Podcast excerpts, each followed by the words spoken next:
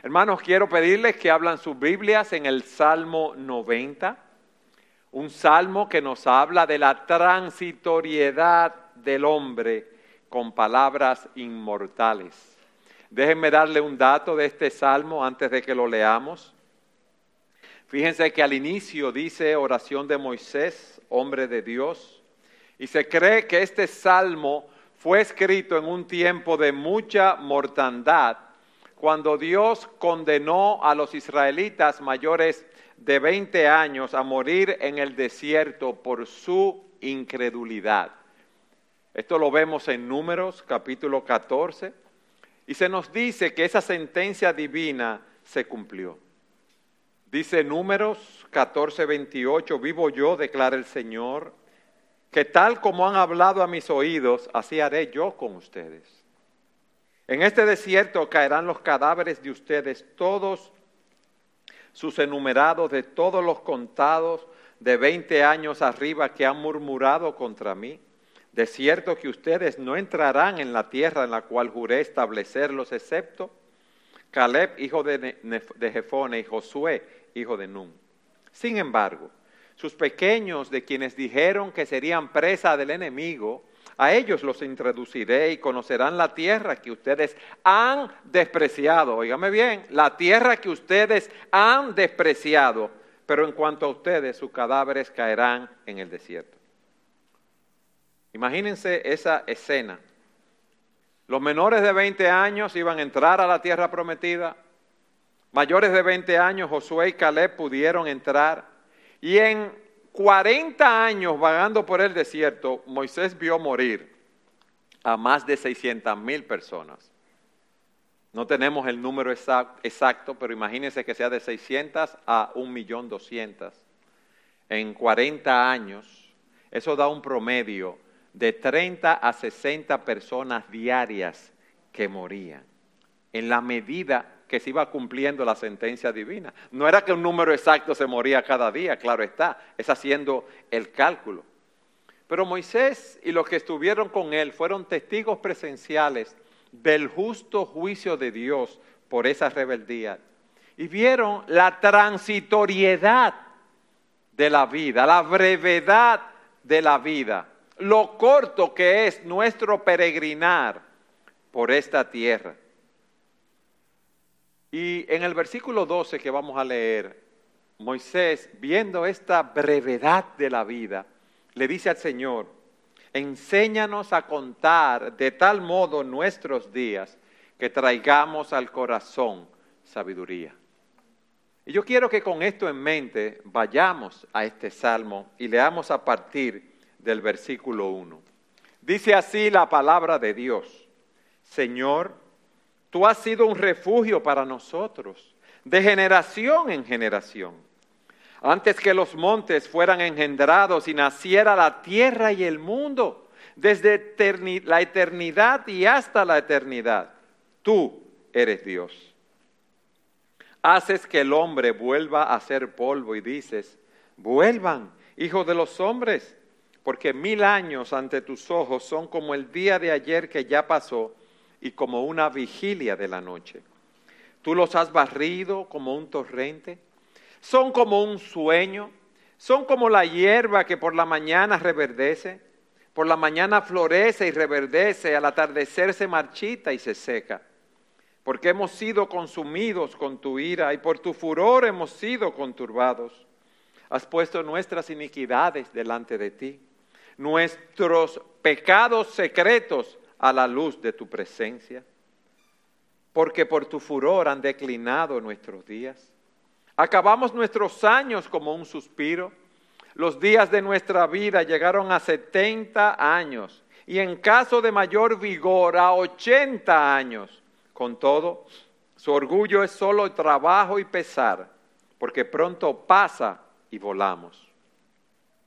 ¿Quién conoce el poder de tu ira? Y tu furor conforme al temor que se debe a ti. Enséñanos a contar de tal modo nuestros días que traigamos al corazón sabiduría. Vuelve, Señor, ¿hasta cuándo? Y compadécete de tus siervos. Sácianos por la mañana con tu misericordia y cantaremos con gozo y nos alegraremos todos nuestros días. Alégranos conforme a los días que nos afligiste y a los años en que vimos adversidad. Sea manifestada tu obra a tus siervos y tu majestad a sus hijos. Y sea la gracia del Señor nuestro Dios sobre nosotros. Confirma pues sobre nosotros la obra de nuestras manos. Sí, la obra de nuestras manos confirma. Y yo quiero que veamos este salmo a la luz de cuatro atributos de Dios. Y doy eh, crédito al pastor Steve Lawson por el bosquejo que él dio. Primero vamos a ver la eternidad de Dios. En segundo lugar, la soberanía de Dios. En tercer lugar, la ira de Dios. Y en cuarto lugar, su misericordia. Veamos primero la eternidad de Dios. Fíjense lo que dice el salmista, lo que dice Moisés en este caso. Señor, tú has sido un refugio para nosotros de generación en generación. Imagínense ese pueblo vagando por el desierto por 40 años y Moisés vagando allí con ellos. ¿Usted sabe lo que es andar errante con todas sus pertenencias al hombro? Con todos sus trastes, como decimos nosotros los dominicanos, con todos sus enseres encima, dando vueltas. ¿Qué situación tan difícil tenía Moisés? 40 años de su ministerio como un nómada. Él vio de lejos la tierra prometida de Canaán, pero no llegó a habitarla. Y viviendo 40 años en ese desierto. Si fuera uno de nosotros o si fuera yo, quizás no diría, Señor, tú has sido un refugio para nosotros, de generación en generación, porque ellos lo que estaban era pasando trabajo. Pero Él dice, tú has sido un refugio para mí, tú has sido una morada para mí, tú has sido mi hogar, tú eres un Dios eterno, el Dios que ha sido mucho antes de la creación. A pesar de esta situación, tú eres un refugio para el peligro, tú eres mi protección, tú eres mi amparo, por eso Él puede decir esto. Pero lo puede decir en medio de esa situación porque Él tenía una relación personal con Dios. Él tenía conocimiento del Dios altísimo. Él sabía que Dios es perpetuo que Dios no tiene ni principio ni fin. Él sabía que Dios había sido un hogar para su alma. Hermanos, fíjense lo que él dice, Señor, tú has sido un refugio para nosotros. Y en el versículo 2 dice, antes de que los montes fueran engendrados y nacieran la tierra y el mundo, desde la eternidad y hasta la eternidad, tú eres Dios. Ustedes saben lo que significa esto, el ver ese Dios eterno guiando su, vida y el decir que Él es un refugio, una morada para Él, que su vida tenía sentido, que su vida, su vida tenía valor, porque Él tenía esa relación personal con Dios y eso es lo primero que nosotros debemos tener, esa relación y gozarnos en ese Dios. Decía Agustín, tú nos has creado para ti, oh Dios, y nuestros corazones están inquietos hasta que encuentren descanso en ti. Señor, tú eres eterno. Yo veo mucha gente morir a mi alrededor continuamente, pero tú no has de morir porque tú eres el Dios infinito. Y yo tengo una relación personal contigo. Y por eso en medio de esa situación él tenía estabilidad, sentido, propósito en su vida. Un sentido y un propósito que nosotros no podemos encontrar en ninguna cosa material. Y por eso Él se expresa así, viendo ese Dios, viendo esa eternidad de Dios en medio de la situación que Él estaba viviendo. En la nueva traducción viviente se leemos los versículos 1 y 2, dice, Señor, a lo largo de todas las generaciones, tú has sido nuestro hogar. antes que nacieran las montañas, antes de que dieras vida a la tierra y al mundo, desde el principio y hasta el fin. ¿Qué nos dice él? Tú eres Dios. No importa lo que esté pasando, tú eres Dios.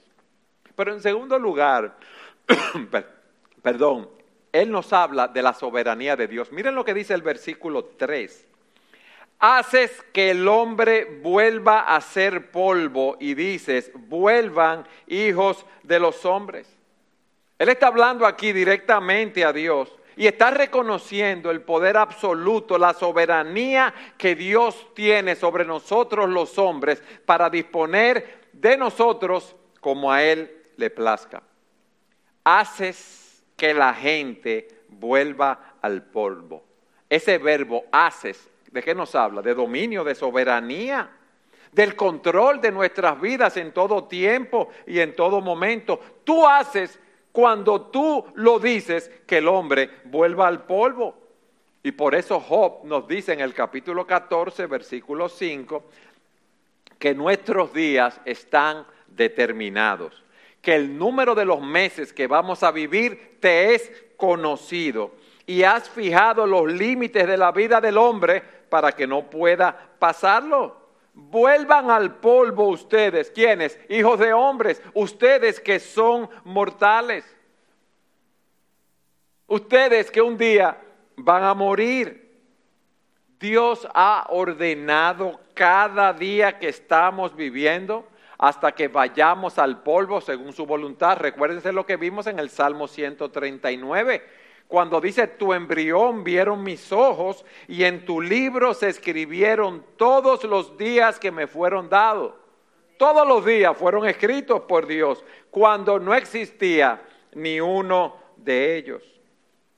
Y este texto nos muestra lo precioso que es el tiempo. Nosotros no sabemos el tiempo que vamos a durar aquí sobre la tierra. Nosotros no sabemos el tiempo que nos queda de vida. Por lo tanto, debemos aprovecharlo para vivirlo para la gloria de Dios.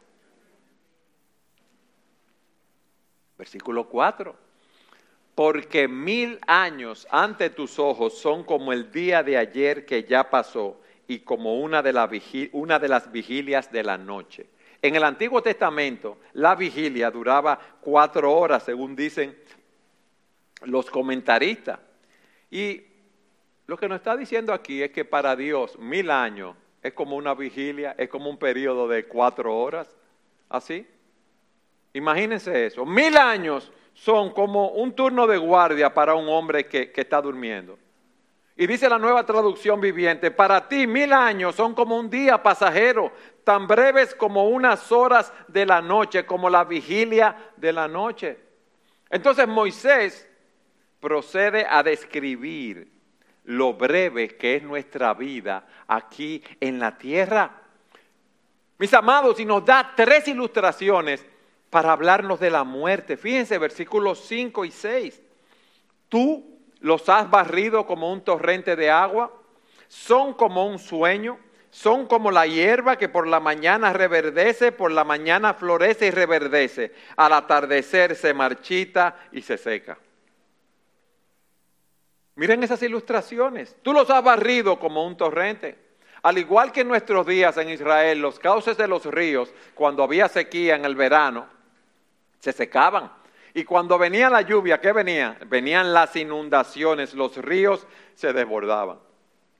Y Moisés nos está diciendo aquí, que la muerte nos arrebata a todos como un torrente de agua, como una inundación, como un río desbordado que destruye y cubre todo lo que hay a su paso. Nosotros lo hemos visto, esos ríos desbordados, o los hemos visto físicamente, o lo hemos visto en las noticias, en documentales, cómo esos ríos se desbordan y se lleva todo lo que está a su alrededor. Casas, carros, animales, personas, todas las cosas. Y así, como ese torrente de agua no se puede detener, así nosotros, óigame bien, no podemos hacer nada para detener el paso destructor del tiempo. No hay un dije, no hay ninguna presa que podamos crear para detener el tiempo, para detener el avance del tiempo. El tiempo arrasa con todo lo que encuentra a su paso. Miren, dicen las estadísticas que cada tres segundos y medio muere una persona. Cada tres segundos y medio. O sea que es algo continuo, constante. Y es muy bueno cuidar el cuerpo, ¿eh? es muy bueno hacer ejercicio y ser responsable de la mayordomía de nuestros cuerpos. Es muy, bueno alimentarse de una manera correcta para mantenernos saludables, pero debemos entender que nada ni nadie va a detener el paso arrollador del tiempo. Es como el agua, es como un torrente que se lleva todo lo que encuentra a su paso.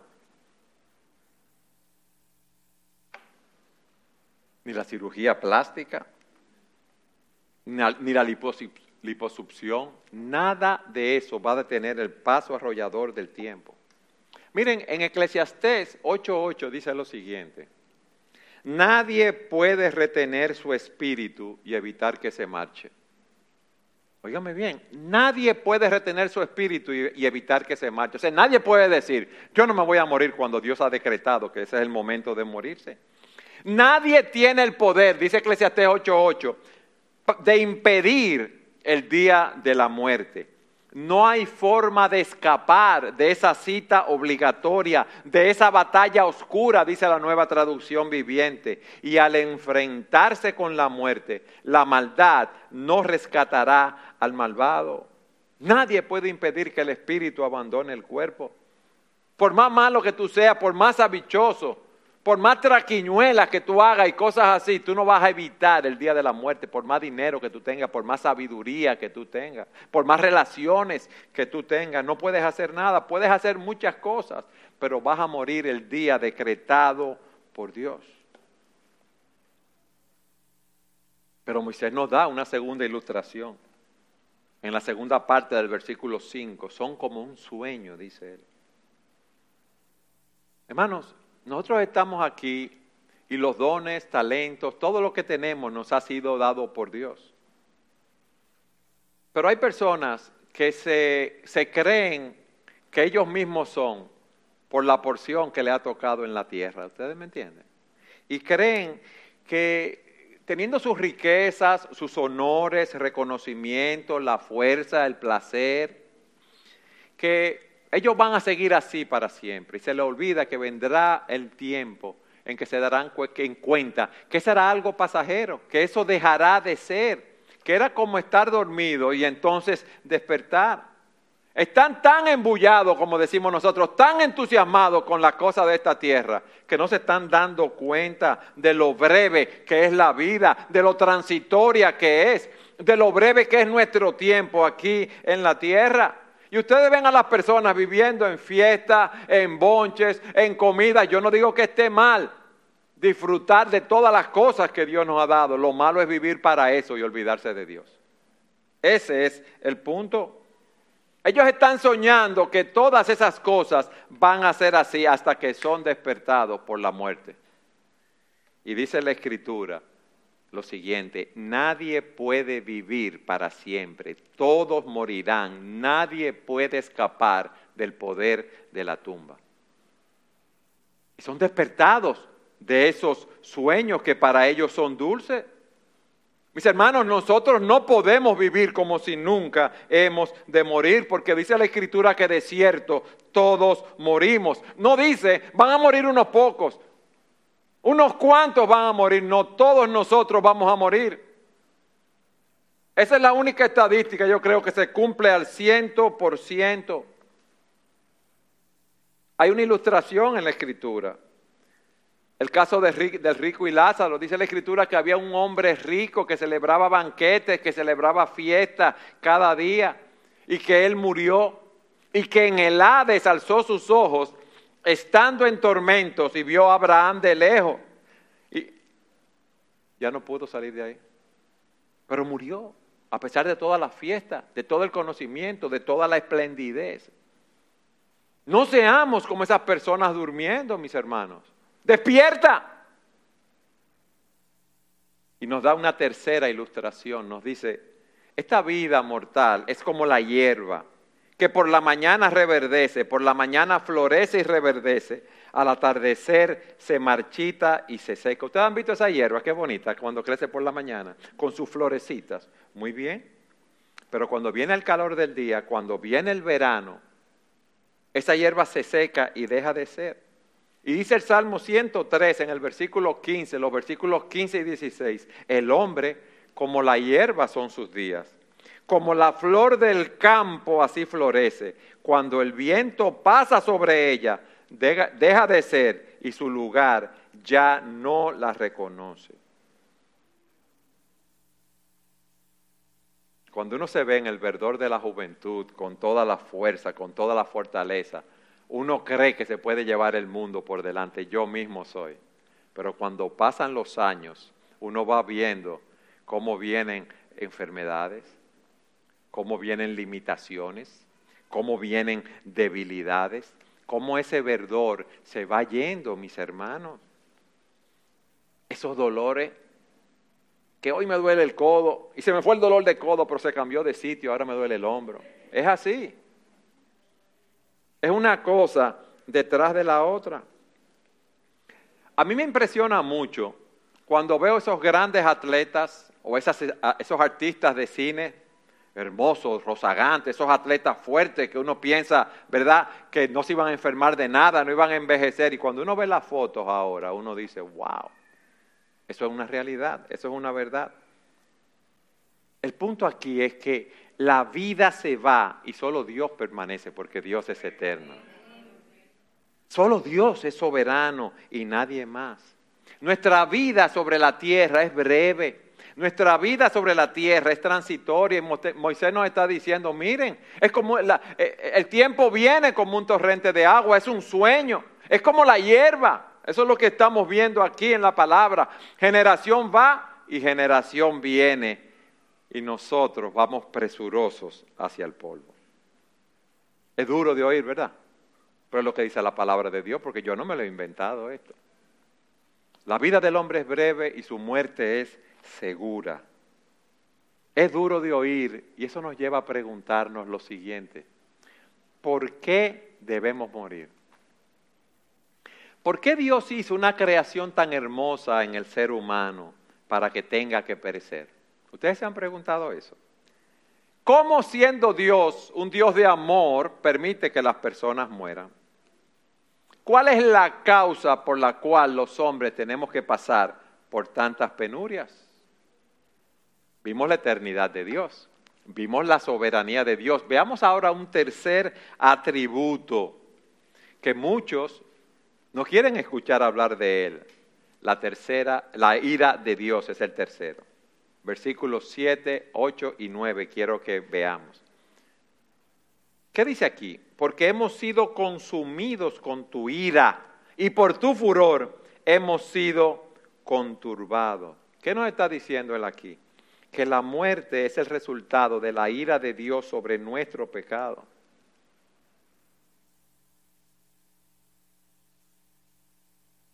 La gente dice, bueno, la muerte es parte natural del ciclo de vida, que todos los seres humanos vivos mueren, pero debemos aceptarlo como algo normal.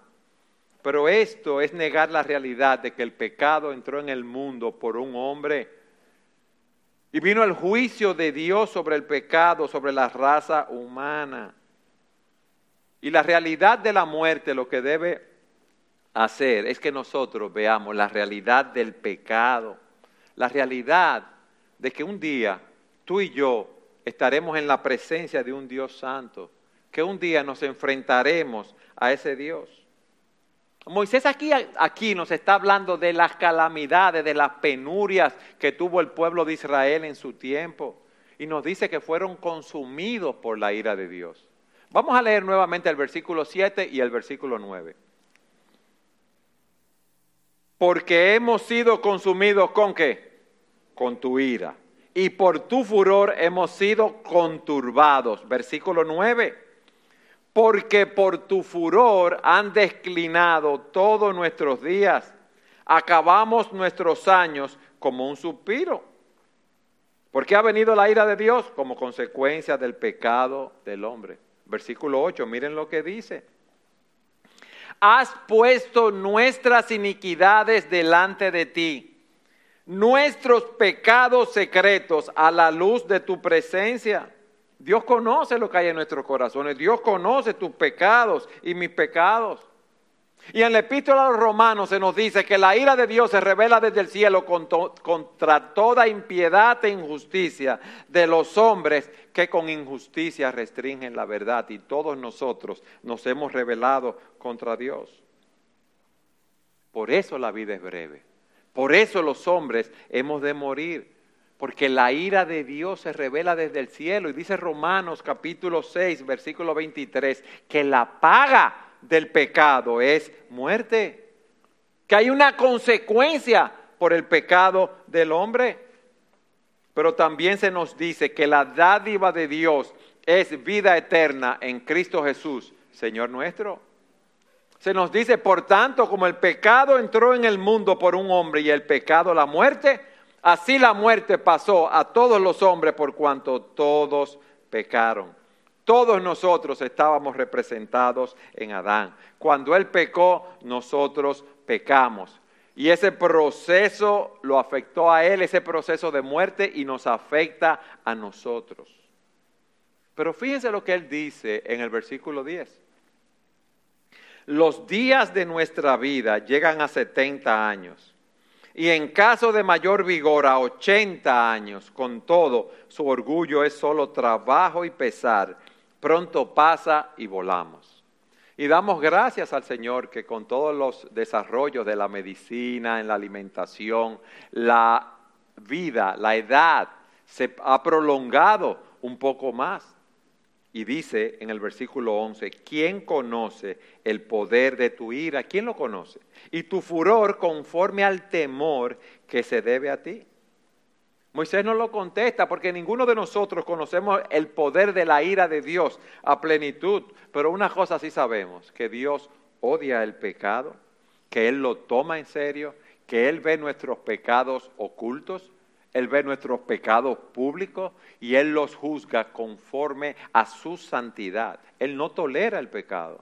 No te creas que tú te estás llevando el mundo por delante. No te creas que tú te estás burlando de todo el mundo porque estás pecando y nadie lo sabe. No, Dios lo sabe.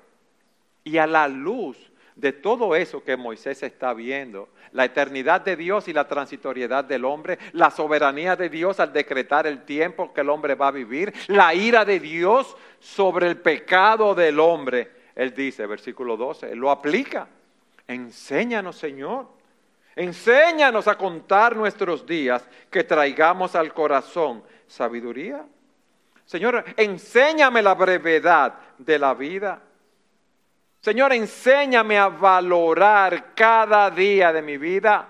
Señor, enséñame a entender su importancia. Enséñame a aprovechar cada día viviéndolo para tu gloria. Trae sabiduría a mi corazón. Dice la escritura que el temor del Señor es la sabiduría. ¿Tú sabes lo que es la sabiduría? Tomar la verdad de Dios y vivir conforme a esa verdad. No es tenerla en nuestra mente.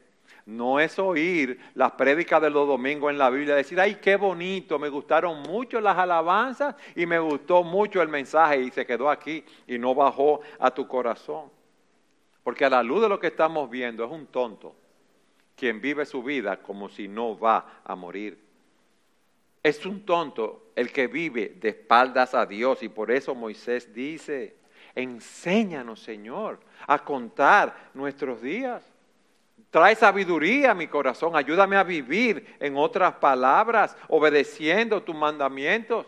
Como dice el Salmo 111, 10, el temor del Señor es la base de la verdadera sabiduría. Todos los que obedecen sus mandamientos crecerán en sabiduría. Pero hay algo más. Tú sabes que el hombre sabio es aquel que sabe discernir el tiempo. Dice Eclesiastés 8:5 lo siguiente, el que guarda el mandato real no experimentará ningún mal, porque el corazón del sabio conoce el tiempo y el modo de hacerlo. El sabio pone en orden sus prioridades. El sabio vive conforme a lo que Dios ha diseñado para él, conforme a los principios que le da en su palabra. Y Dios hoy está tratando con cada uno de nosotros. Dios hoy está tratando contigo. Y hoy tú debes ser sabio para discernir el tiempo y el juicio. Porque Dios te está diciendo, hoy es el día aceptable, hoy es un día de salvación, no mañana, no es en el próximo momento, porque tú no sabes lo que va a ser de tu vida en, el próximo minuto, en los próximos 30 segundos. ¿Cuántas personas no mueren de un infarto, de, un coágulo que va al cerebro, de un accidente? Miren ahora cuántas personas han fallecido en medio de esta pandemia. Mis hermanos, hoy es el día aceptable, hoy es el día de buscar al Señor. Hoy es el día para nosotros arrepentirnos.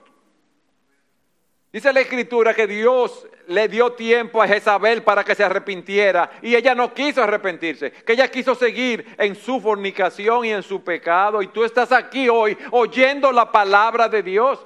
Y Dios te dice que la vida es breve, te dice que la muerte es segura y te está diciendo que traiga sabiduría a tu corazón.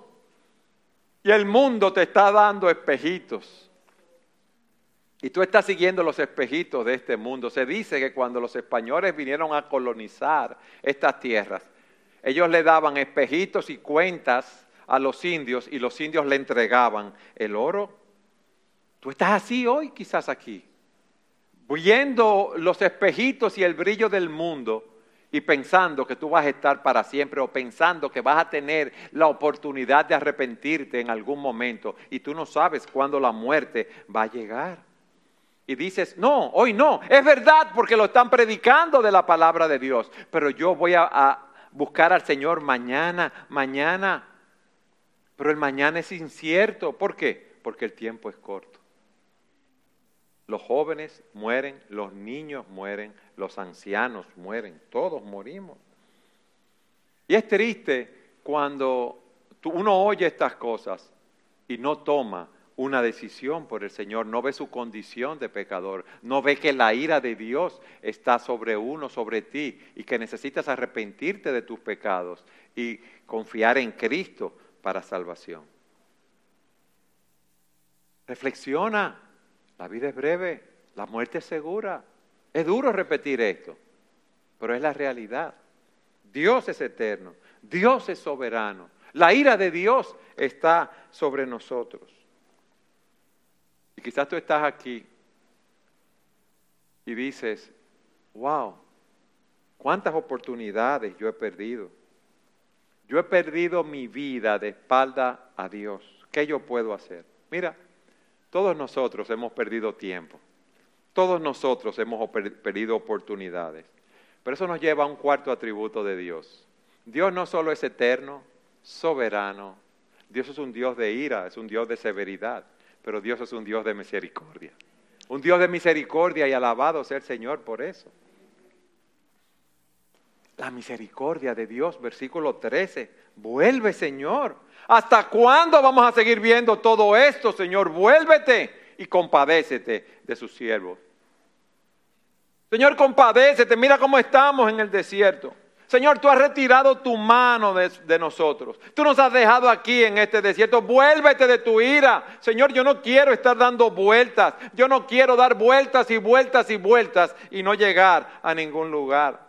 Compadécete de nosotros, Señor. Sácianos, versículo 14, por la mañana con tu misericordia. Y cantaremos con gozo y nos alegraremos todos nuestros días. Tú le puedes decir eso al Señor. Señor, empieza una nueva etapa conmigo. Empieza una nueva era con nosotros. Señor, yo sé que tú eres un Dios misericordioso. Yo sé que tú eres un Dios de esperanza. Yo sé que tú eres un Dios de múltiples oportunidades. Señor, Sácianos con tu misericordia. Ese debe ser nuestro clamor en este día al Señor. Sácianos para que podamos cantar con gozo, para que podamos alegrarnos todos nuestros días. ¿Ustedes saben por qué le piden eso? Porque ellos no habían podido cantar con gozo, porque ellos habían sido afligidos por años.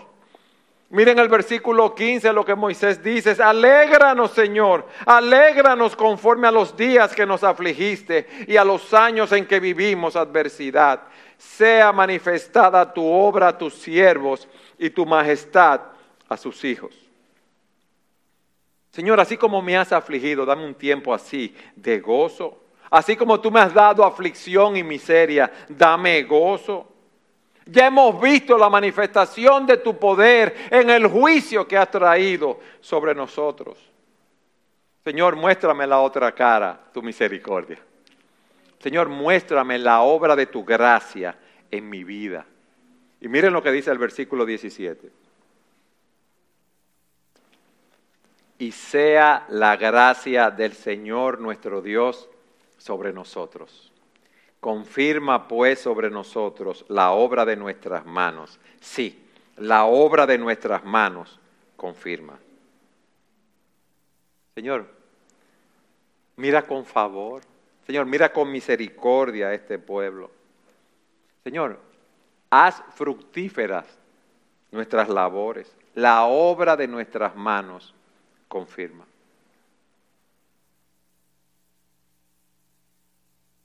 ¿Qué aprendemos de todo esto, hermanos? Debemos vivir a la luz de la eternidad. Si tú no conoces al Señor, tú debes arrepentirte de tus pecados e ir a los pies de Cristo en arrepentimiento y fe, confiando en Él para salvación. Si tú eres un creyente, tú debes ver cómo reenfocar tu vida. Señor, enséñanos a entender la brevedad de la vida para que crezcamos en sabiduría.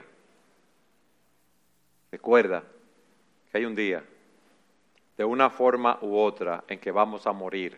Vamos a cerrar nuestros ojos en la tierra. Y viene el día cuando nos presentaremos delante de Dios. Y si tú no has conocido al Señor Jesucristo y estás vestido con su justicia, vas camino a una condenación eterna. Pero también como creyente tú le vas a dar cuenta a Dios de los dones y talentos que Él te dio para que tú lo uses para su gloria. Yo tengo una pregunta. ¿Qué tú le vas a presentar a Dios cuando Él te llame a dar cuenta? ¿Qué tú le vas a presentar a Dios? ¿Tu carro, tu casa, tu dinero, tu cuenta de ahorro? ¿Qué tú le vas a presentar a Dios? Cuando Él te pregunte, ¿qué tú has hecho con los dones, con los talentos que yo te di? ¿Qué tú le vas a decir? Yo los escondí como el hombre que el Señor le dio un talento y lo escondió, no lo utilizó para nada y el Señor lo condenó. O le vas a decir, Señor, el talento que tú me diste, yo lo he usado para tu gloria. Hermano, esto nos enseña que debemos trabajar para la eternidad. Debemos trabajar para las cosas que duran no para las cosas que pasan, que son transitorias. ¿Qué tú te vas a llevar cuando tú te vayas, cuando tú mueras? ¿Qué te vas a llevar? No te vas a poder llevar nada. Mis hermanos, y es muy bueno disfrutar de las cosas que Dios nos dio. Pero debemos recordarnos siempre que nosotros estamos llamados a vivir para la gloria de Dios. Hermano, no olvides que este mundo pasa y sus deseos, mas el que hace la voluntad del Señor permanece para siempre. No olvides que el Señor nos dice, busquen primeramente el qué, mi reino y mi justicia, y todas las cosas os serán añadidas. ¿Para qué tú estás viviendo? ¿Dónde están tus pensamientos el día entero? En las cosas de este mundo, en tu negocio, en el dinero, en las cosas que quieres tener, en tu profesión están en las cosas celestiales. Pablo le dice a los colosenses, ya que han sido resucitados a una vida nueva con Cristo, pongan la mira en las verdades del cielo, donde Cristo está sentado en el lugar de honor a la derecha de Dios. Piensen en las cosas del cielo, no en la de la tierra, pues ustedes han muerto esta vida. Realmente tú has muerto esta vida y su verdadera vida está escondida con Cristo en Dios. Cuando Cristo, quien es la vida de ustedes, sea revelado, a todo el mundo, ustedes participarán de toda su gloria. Por eso, mis amados, debemos estar firmes y constantes, trabajando siempre con gozo, con entusiasmo en la obra del Señor, sabiendo que lo que hacemos no es en vano. No desperdicies tu vida. Miren cómo muchos de esos israelitas cayeron en el desierto porque fueron consumidos por la ira de Dios, por su rebeldía, por su desobediencia. Y vivir en rebeldía, en pecado, en desobediencia es una vida desperdiciada. Y eso que está escrito aquí de Israel es para nuestra instrucción, para enseñarnos a nosotros. Hoy, en este salmo, hemos visto la brevedad de la vida y la realidad de la muerte. Y yo vuelvo y te pregunto, ¿qué tú vas a hacer con esa verdad hoy? ¿Vas a continuar viviendo de espaldas a Dios? ¿No te das cuenta que vas camino a una condenación eterna? Pero tú puedes vivir de una manera sabia, viendo tu condición y refugiándote en la misericordia de Dios.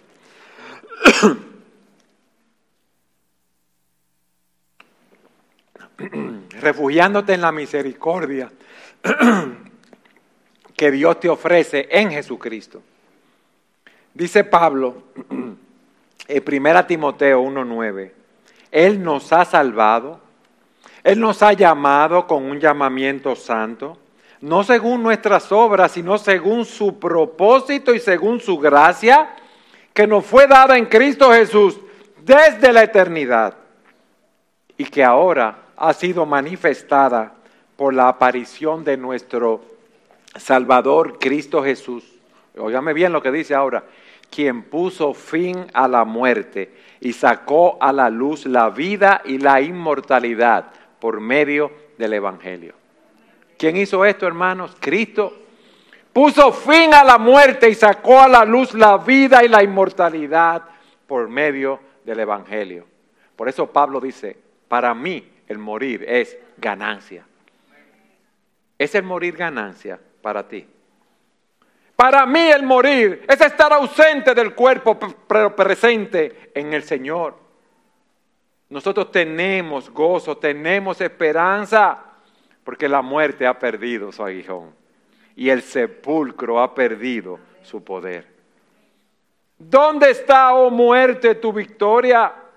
¿Dónde, oh sepulcro, tu aguijón? El aguijón de la muerte es el pecado y el poder del pecado es la ley. Pero gracias a Dios que nos da la victoria por medio de quién? De nuestro Señor Jesucristo. Alabado sea el Señor, mis hermanos. Nos ha librado de una condenación eterna para llevarnos a la presencia de Dios. Hay un himno que dice, solo una vida pronto pasará. Solo lo que hagamos para Cristo durará. Mis hermanos, solo una vida, gastémosla viviendo para la gloria de Dios. Enséñanos, oh Señor, a contar nuestros días, que traigamos al corazón sabiduría. Amén. Vamos a orar. Padre, gracias por tu palabra, Señor. Cuánto gozo hay en nosotros al ver esta palabra, al ver que hay juicio, pero saber que hay misericordia, Señor.